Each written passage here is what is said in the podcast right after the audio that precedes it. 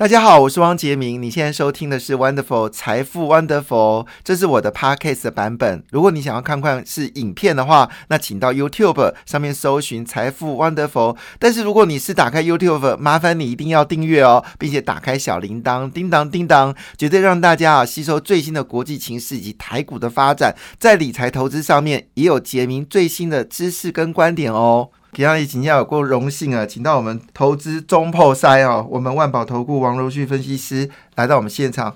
呃，荣旭你好，呃，主持人大家好。对，荣旭，我想最近最热的话题就是那艘船，那一艘长荣的那个 Ever Given 哦，那终于已经可以离开了。那现在画面上就是密密麻麻都是那个等着要出航的船，听说有三百多艘。嗯。那这个消息其实大家比较在意，是说，因为这一波阳明真的让大家有赚到了，真的有感觉。只要过年前后有买的人是赚的特别强烈，好，因为第一波不敢买啊，买了都套牢了，好。但是大家比较好奇一件事情哦。尤其是长荣，好像最近阳明的声音比长荣多。你可以大概告诉我们听友说，呃，散装货运人在干嘛的？然后货柜人又在干嘛？然后这个事情到底现在都说它很好，像阳明今年一月份公布业绩吓死人，说今年可以赚十五块，它真有那么好吗？先替我们听友先来解惑这次货柜人大爆发的那个未来的一个状况。好，这个其实这几天呢，这个运河的一个搁浅事件呢。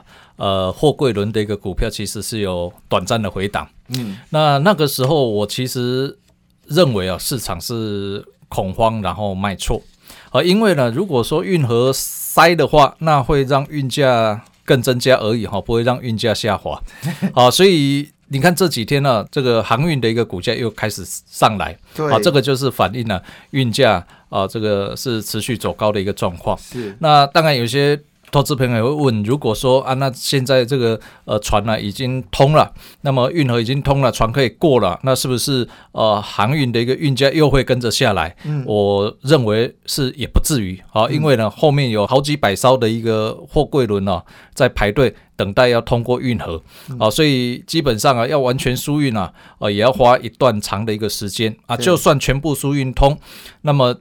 基本上啊，啊，货柜轮的一个运价啊，也是啊不容易下来。为什么？因为其实第二季开始啊，是进入啊货柜轮的一个旺季哦啊，那所以运价的一个部分呢，其实是易涨难跌。那从什么样的一个角度可以来观察？就是从过完农历年之后，因为每一年的货柜轮的淡季是农历年之后。为什么会在农历年之后呢？因为呃，农历年呢是。我们亚洲哈，特别是呃这个中国啊的一些厂商啊，在过年他会放假啊，他没有出货，所以过年之后呢，有一段的一个时间呢，呃，这个运价呢是下跌的。啊，这是每一年的一个季节性的一个淡季，但是呢，这个时间大概延续到四月左右哦，四月初开始运价就会开始往上走高啊，因为呃最旺的两季大概就是第二季、第三季在货柜轮的一个部分，所以如果说第一季啊这个过完农历年之后运价的一个回档是很轻微的话，那么呃第二季之后。对，淡季不淡，那么第二季旺季啊，啊，渴望就更旺了。那大家也不要忘记一件事情啊，就是啊。这个拜登啊，他砸了呃一点九兆哦美元的一个纾困金啊，这个纾困方案呢，在这个月三月份已经通过。那通过后，呃，四月、五月啊，这个效益啊就会发酵出来，也就是在第二季。所以大家也就会发现，哎，为什么最近呢，美国股市道琼指数又创了新高？对啊，台股的一个走势，在台积电股价压在季线以下啊，怎么看都不会创高的。哎，结果大盘指数已经快要来啊挑战前波的一个高点。礼拜二的股价又。几乎要创到前坡的高点了，差一点点。对啊，其实这样的一个状况都在反映第二季的整个经济的一个成长。那么杰明刚才有跟大家提到，就是说哈，哦，这个货柜轮啦，啊，以及这个散装轮呢，到底有什么样的一个不同？对啊，这两个好像货柜轮涨得很凶，散装货轮有动，对不对？可是没有想象那么的惊人。可是。我那天看到一个新闻说，散装货源的报价已经成长了二点八倍，其实一点都不输给货柜轮。然后我们的四维啊、台航啊，以前都洗归集啊，跟杨敏赶快，以前都亏钱，突然之间暴赚。他们今年是呃里外兼修，他们在中国大陆的那个就是一些投资也赚钱，然后。散装货人也赚，可是大家焦点还在货柜。散装货人到底有没有些机会啊？散装哦，跟这个货柜哦，一个叫散装，其实货柜叫集装哈，就是说哈，这个货柜的一个部分，大部分就是在运一些，比如说像电子产品呐啊这一类哈，或者是汽车这一类的。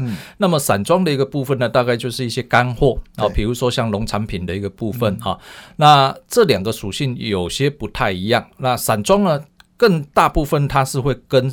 铁矿砂连在一起，因为它的大宗是在铁矿砂。对，那铁矿砂的部分呢，其实呃，这个最近因为中国的关系，因为中国它要呃控制他们的一个排放污染的一个呃这个数字哦，所以呃它。让这个中国有一些钢厂啊，它就禁止它生产啊，所以变成对于铁矿砂的一个需求就减少啊，这个也减缓了 B D I 指数，B D I 指数就散装轮的一个这个指数啊，就呃这个上涨的一个幅度就压了下来。那刚刚我们也有提到，就是说散装轮的一个报价其实也涨很多啊，都涨翻倍啦。为什么散装轮的一个这个？这个呃股票呢，呃好像涨势没有像货柜轮那么多。我念简单一下，远东到美西年增率是一点六倍，嗯，然后那个美东到亚洲是成长七十五 percent，可是散装货轮最近这一年是涨了将近二点六倍，嗯，所以我单纯就倍数而言的话，我的直觉就是。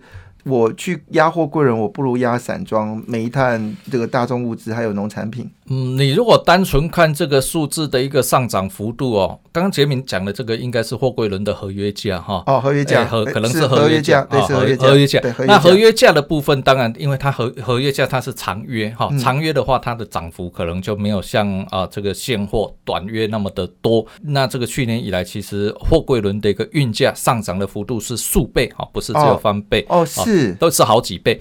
那再来一点的话，就是说，其实 B D I 指数要涨到什么时候才会让这个散装轮的一个这个获利像货柜轮那么大爆发呢？嗯，要涨到历史新高，因为呃，这个货柜轮的一个报价，你看它涨好几倍，那它是创下历史新高。对，但是。大家还记不记得过去啊，散装轮真正大涨的时候，B D I 指数是涨到一万点的。哦，那现在 B D I 指数虽然是涨一倍，但是它是从几百点涨到一两千点。哦，所以它的对它是因为基期低的关系啊，所以它涨上来啊，感觉它也是涨很多，但是因为基期低的关系，但是离它的历史的一个高峰非常远哦，所以它的这个散装轮的一个获利爆发的状况。没有像货柜轮那么的多。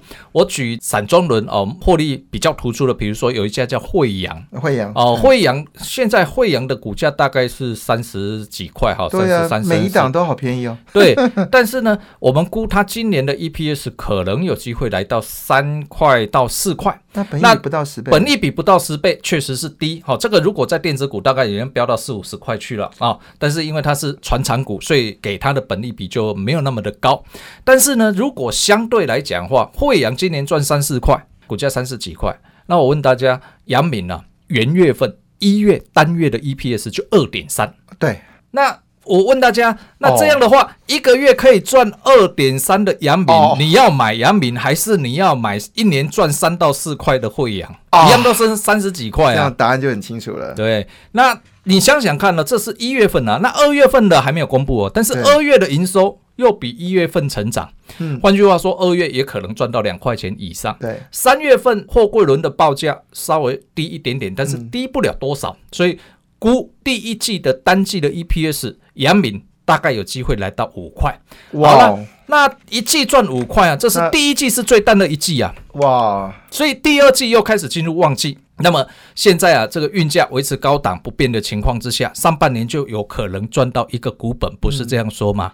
好，那第三季又进入旺季，那又那算起来，那这更是不得了的一个数字了。是因为因为我们看长荣是十年都没什么赚钱，了不起赚一块钱，要么就是亏零点几块钱。然后阳明是亏了十年哦，那去年开始大爆发，所以买这种货柜轮的时候，坦白讲，所有的投资人大家心里都毛毛的，因为那种十年不涨，突然之间大涨，就会觉得。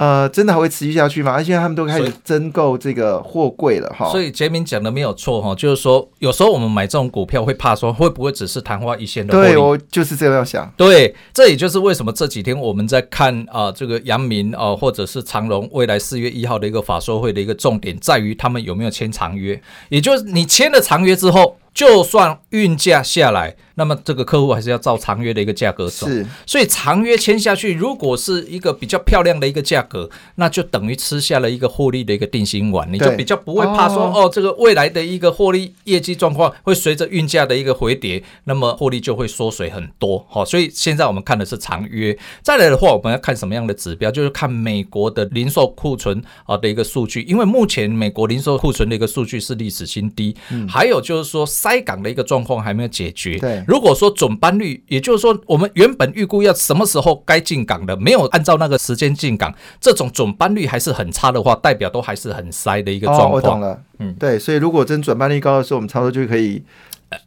呃，对，可是这个应该一般资讯取得有点困难吧？是是有点困难啊，是有点困难。但是对分析师没有困难，但一般的听友来说，它是很大的一个问号。其实也不至于啦，有时候我们看股价也会知道，因为股价有时候会领先，是。所以哈，有时候该涨的时候它没有涨，你就要特别小心。是。那强势股哦，通常是沿着五日线走哦。如果说哎，这强势股五日线破了之后，连续三天都涨不上去，你就要特别小心。哦，这种所谓的标股的特质。好，那剩下一分钟哈，因为我想请问一下，因为最近呢，西南航空跟波音订了大概是一百架的飞机。然后使得波音在前几天有表现很好。那当然，台湾就会思考一个问题：说长荣跟华航呢，这有没有机会呢？会不会海港塞完这个空港就有机会？因为他们现在也是属于调整价格的一个趋势嘛。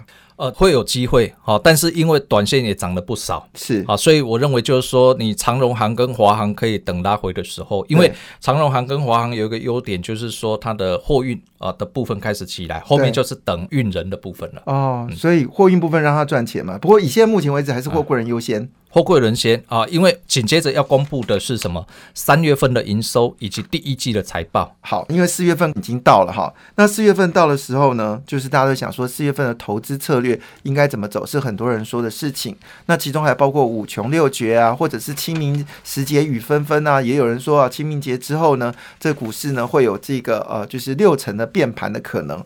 所以这边都让大家很担忧哦。那这部分呢，我们下次再请教我们荣旭老师。可是我比较好奇。部分就是我刚才所提的哈，就是我们除了这个航运之外呢，其实某种程度就是原物料。那最近一会儿听到铜价大涨，然后又听到镍稍微最近有稍微跌，好，但是镍之前也涨得很凶，然后钢铁价格也在涨，最近连这个水泥也公布不错。我曾经呃就是问一下水泥的行业，他们说真的是很棒。那这里又牵扯到一件事，就是拜登呢会推出一个三兆美金的基础建设，他说一句话说美国什么都老旧了，这个好像川普说的，所以大家比较好。奇像这种原物料股其实很难操作，常常就是一波上去的时候没有跑掉，就可能套牢个 N 多年。嗯，但我前阵看到一个新闻哦，就是说这次的商品的价格，他们说是一个超级循环，是从一九零零年到一九三零年到一九五五年，总共有三波这个十年超级大循环之后呢，经过了将近六十年之后，终于又出现了一次超级大循环。那主要原因是因为。他们说这次呢，是因为有新的很多的产品在产生，包括电动车等等的东西，所以他们说这个原物料行情相当的惊人的成长。这部分呃同意吗？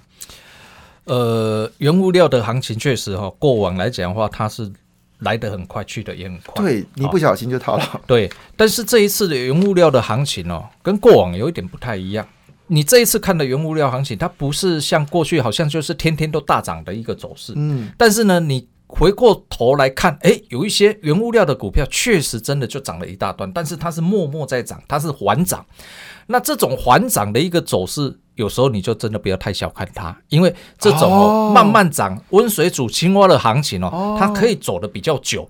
对，那今年呢的一个这个原物料的一个行情呢，我认为两个因素，第一个就是说哦，不管是美国也好，或者是其他国家。其实因为疫情的关系，所以呃，这个在国内的一个这个财政的一个支出上面，就尽量多做一些啊所谓的基础建设或其他的公共建设来提振啊这个经济，这是第一点。第二点呢，就是美元弱势。哦，因为这个美国政府大量的撒钱，对，那三月才撒一点九兆，啊，那紧接着又要砸三兆美元，这都是美元呢，这是天文数字，这换成台币是天文数字。他台湾一年 GDP 才十七兆，他一点九兆就两兆元，两兆元乘以三十就已经是我们好几倍了。对啊，你你。把这么多的钱哦撒出来在市场上，这个会造成怎么样？货币的贬值嘛，也难怪这样比特币才会大涨嘛，因为钞票实在太多了嘛。对，那那钞票太多，美元太弱势的一个情况之下，这个就会造成怎么样？原物料的一个报价就更容易上涨，因为大家要记得哈，就是说美元的走势跟啊这个原物料的一个报价过往来讲都形成反比，因为原物料的报价是以美元为计价啊，所以如果说美元贬值的话，那原物料的一个报价就比较容易上涨哦，是有这样的一个这个状况。那原物料的一个部分很多啊，你说原物料怎么样做？有钢铁、水泥、纺织，还有就是铜、铁、镍、锌，然后包括我们说的猪啊、鸡啊，把它算进来的话。原物料我讲一个比较简单的，比如说像塑化钢铁，这个大家就比较能够理解。是啊，那钢铁的部分，刚刚我们一开始有讲到，就是星光钢最近蛮凶的。哎，星光钢它是它是这样，它是做通路，所以它有一些的库存，对，它有库存。那所以库存的部分来讲的话，有时候钢价在涨的时候，它有库存利益回升的一个优势。对，那再来的话，钢价在涨的时候要什么样？呃，谁的料源多，谁就是赢家嘛。因为为什么东西会涨啊？就是缺货，供不应求。那谁的手中有最多的一个产品，那他就是赢家。所以刚刚杰明讲的对，第一个哦，通路通通路手中有很多的一个库存。对，再来的话。钢铁，台湾不产钢铁啊，我们是进口进来进来炼钢啊。那所以国内最大的一咖就是谁？中钢嘛，中钢料料源最多。对，但中钢毕竟太大只了吧？这个这个股本太大了，没怎么涨。对，它的股性哦很牛，很牛皮啦。对，但是它也不是不涨，它很牛皮。那我们可不可以挑一个比较没有那么牛的，但是料源供应也很充足的啊？那就是中钢的子公司，就是中红。中红。对他们都是对他们都是同集团的。那同集团呢，中钢那料源来支持中红，让中红有更多的料源，在这个涨价的一个时期里面，它就可以赚的更多。那呃，这个中红的这个获利状况其实不错，去年第四季单季就已经缴出呃这个单季 EPS 零点五，你会觉得啊零点五那我这可以就好呀，没办法，因为过去是前前几季是亏损的啊，那。零点五哈，这是一季哈，但是今年第一季哦，可能哦，可能哦，会比去年第四季单季零点五还要多出，可能增加一倍的 EPS 哦，那就冲了。对，那你想想看哦，我们先不要讲第一季啊，因为今天是这个月底嘛，还没有还没有结哈，三月都还没有结。我们光讲去他去年第四季的单季 EPS 零点五就好了。那去年单季 EPS 零点五是因为反映钢价的一个上涨，那今年第一季钢价又比去年第四季再涨。那目前来看的话，第二季的这个盘价已经公布了，中钢跟中红都调涨了，所以第二季也涨涨价了。对，那紧接着三四季再涨价的可能性是很高了。因为三四季也是开始都是都是旺季了，嗯，好，所以全年我们假设就是以去年第四季的 EPS 来估的话，一季赚零点四，你乘以四，简单的算也有两块钱。哦，那很多啊。啊，两块钱现在股价多少？现在十七、十七、十八块啊，这十八块收盘大概十八块左右。那这样本利比几倍？收盘大概十八块，十倍以下。那如果像我估的这样没有错的话，第一季单季 EPS 挑战到一块，那全年就不是两块而已哦，全年可能就跳到两块、三块以上哦。对，那这样的话，股价只有十几块，合理吗？本利比就很低。是啊，所以这个也就是这一波为什么原物料的一个股票默默在涨主要的一个原因，因为有时候你看股价。奇怪，那没有什么利多消息，为什么股价慢慢涨？有些知道的人，他就会对，因为这行业行业的人都很知道。对，嗯，当你看到利多的时候，有时候真的回过头来，你看到，哎，已经大涨一段。我再举一个例子，比如说像什么，像塑化股的 PVC 的华夏，PVC 华夏，对。华夏从哦，我记得从大概二三月三月初的时候，当时股价还不到还不到三十块，大概二十六、二十七。嗯，结果现在哎，今天一看三十六块了。因为我有在追踪这样的股票，因为这也是我客户的股票，我有在追踪。你看它这样哈，大概一一个月的时间也涨了两成。哎，你不要嫌少。这种名门就比台积电好喽。哎，这种名门大户的股票，哎，这个是你叫得出名号，然后也知道这个是一个名门正派的一个公司，对，而且有成交量的股票，这种股票能够涨两成，等同你去做那些哦很小型的股票涨四成，那的威力是一样多的。因为这种股票你是能够敢买的哦，因为它毕竟你有基本面，对，它是有它的一个基本面的。那为什么华夏的一个股价那么会涨？因为华夏去年第四季单季 E E P S 就赚到一点八，这么一季就可以赚到接近一点八，哎，有了，我觉得二十几块，我觉得最近碎化业赚钱，在从去年开始就已经有赚的有点夸张了。像最名气是那个，但今年第一季可能还会更夸张哦，因为 PVC 的报价最近是创下历史新高，来到一千七百。五十块美元，哎呦！去年第四季的时候才涨到一千三到一千四、一千五，大家就已经觉得很高了。好，所以人家媒体上面讲 PVC 那是不知盖，当然很多朋友那种仿签呢，我问不完哦啊，请大家一定要锁定哦。感谢你的收听，也祝福你投资顺利，荷包一定要给它满满哦。请订阅杰明的 Podcast 跟 YouTube 频道财富 Wonderful，感谢，谢谢 Lola。